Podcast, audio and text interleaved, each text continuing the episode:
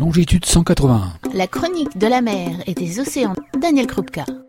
Bonjour, dans cette chronique où nous abordons le thème des droits de l'océan, nous avons vu précédemment, et je vous renvoie aux épisodes précédents, que l'histoire du droit et le contexte de sa naissance, dans un monde libéral attaché à rechercher la liberté de chacun, au droit de commercer, centré sur notre monde et notre modèle occidental, n'a fait qu'accoucher d'instruments juridiques quels qu'ils soient, qui n'ont pu enrayer les processus qui nous ont conduits à la catastrophe écologique globale que nous connaissons.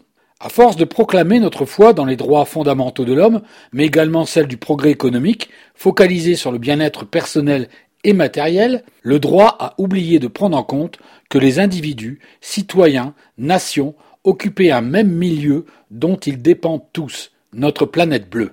Le droit s'est élaboré sous l'influence d'une pensée dominatrice par des nations prédatrices qui ont assis leur légitimité sur une quête matérialiste et civilisatrice. La preuve en est même que la Déclaration universelle des droits de l'homme, adoptée en 1948, est incapable de garantir à l'humanité ses droits les plus fondamentaux et n'a toujours pas force de loi.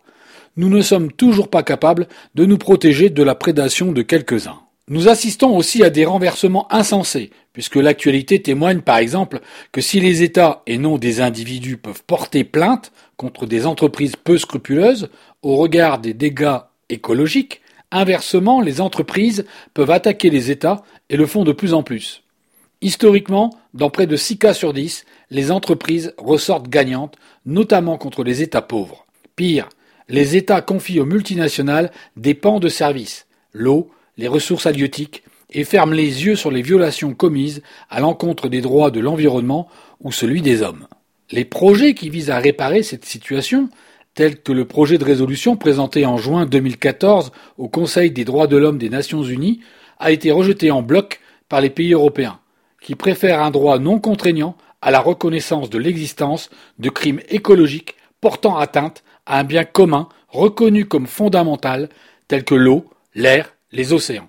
D'ailleurs, la portée du droit international est limitée. Elle se limite aux relations entre États ou entre États et multinationales. Les victimes d'une pollution environnementale ne peuvent se retourner que contre leur propre pays, dans la mesure seulement où la responsabilité de cet État est engagée et que celui-ci est traduit en un droit national les normes ou les lois internationales auxquelles il a accepté d'adhérer.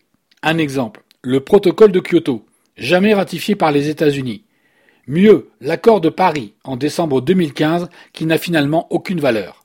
D'ailleurs, dans le pire des cas de figure de crime écologique, il n'existe aucun mécanisme permettant la mise en œuvre de mesures vraiment coercitives contre des États qui ne respecteraient pas leurs engagements internationaux. On est donc plutôt mal engagé pour faire le ménage. Que faudrait-il faire? Plusieurs choses en ce qui concerne les océans, mais auparavant, il faut savoir que seule la déstabilisation de la paix peut mettre en cause la souveraineté des États. Oui, pour l'environnement, cela veut dire que seuls des crimes contre l'environnement en temps de guerre, oui, vous avez bien entendu, peuvent être pris en compte. Et cela reste très facultatif. De plus, seule la jurisprudence de la Cour internationale de justice mandatée par l'ONU a un impact potentiel. Rappelons néanmoins que nombre d'États, dont la France, n'acceptent pas la compétence obligatoire de la Cour internationale de justice. Pour modifier cette situation, il faudrait que des plaignants, des citoyens, des sociétés civiles puissent demander justice et que la Cour internationale de justice soit dotée d'une compétence universelle, c'est-à-dire pouvant juger au-delà des États et des souverainetés. Ou alors que l'on crée une Cour internationale de l'environnement, ce qui est compliqué quand on connaît le temps qui nous est compté pour mettre en œuvre ce type de dispositif. Alors que faire? Pour aller vite, il reste la Cour pénale internationale, dont on devrait étendre le champ d'action. Cette Cour existe pour juger les génocides, les crimes contre l'humanité, les crimes d'agression et les crimes de guerre. En 2016, 123 États sur les 193 de l'ONU en avaient accepté l'autorité à travers la ratification du statut de Rome. Les absents notoires, la Russie, les États-Unis, la Chine, l'Inde et Israël. Aujourd'hui, la Cour pénale internationale ne peut que compléter les juridictions nationales et non les remplacer. Mais pour la première fois de l'histoire de la justice pénale internationale, cette Cour peut entendre des victimes ou leurs avocats. Les 18 juges qui la composent peuvent délivrer des mandats d'arrêt, des citations à comparaître à des accusés qui pourraient être des chefs d'État, des dirigeants politiques, des chefs de guerre, qui n'ont alors aucune impunité. Enfin presque, car les atteintes graves à l'environnement, même quand des personnes décèdent ou sont malades en masse, ne sont pas pris en compte. Ces atteintes ne sont ni meurtre, ni esclavage, ni déportation, emprisonnement, torture, viol, persécution politique, raciale ou religieuse. Cette Cour pourrait juger, par extension, les catastrophes environnementales ou sanitaires. Mais c'est encore insuffisant, car ces atteintes ne prennent en compte que ce que les hommes subissent, en rien l'environnement. Et pour les humains concernés, encore faut-il qu'ils soient vivants, et que ce soit dans un contexte de temps de guerre. Alors comment juge-t-on du tort causé aux générations futures, aux écosystèmes naturels, aux vivants, à la terre, aux océans? Eh bien on ne le fait pas. Rien n'est prévu pour cela.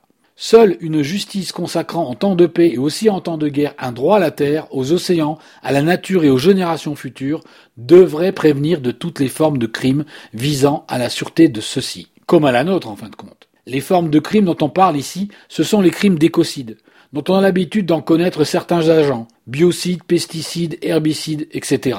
Et dans les faits, peu de pays ont intégré le droit à un environnement sain dans leur législation nationale ou alors de manière incomplète. En opposition au crime d'écocide, le droit inaliénable à un environnement propre, sûr, sain, durable, doit être reconnu par tous, sans dérogation.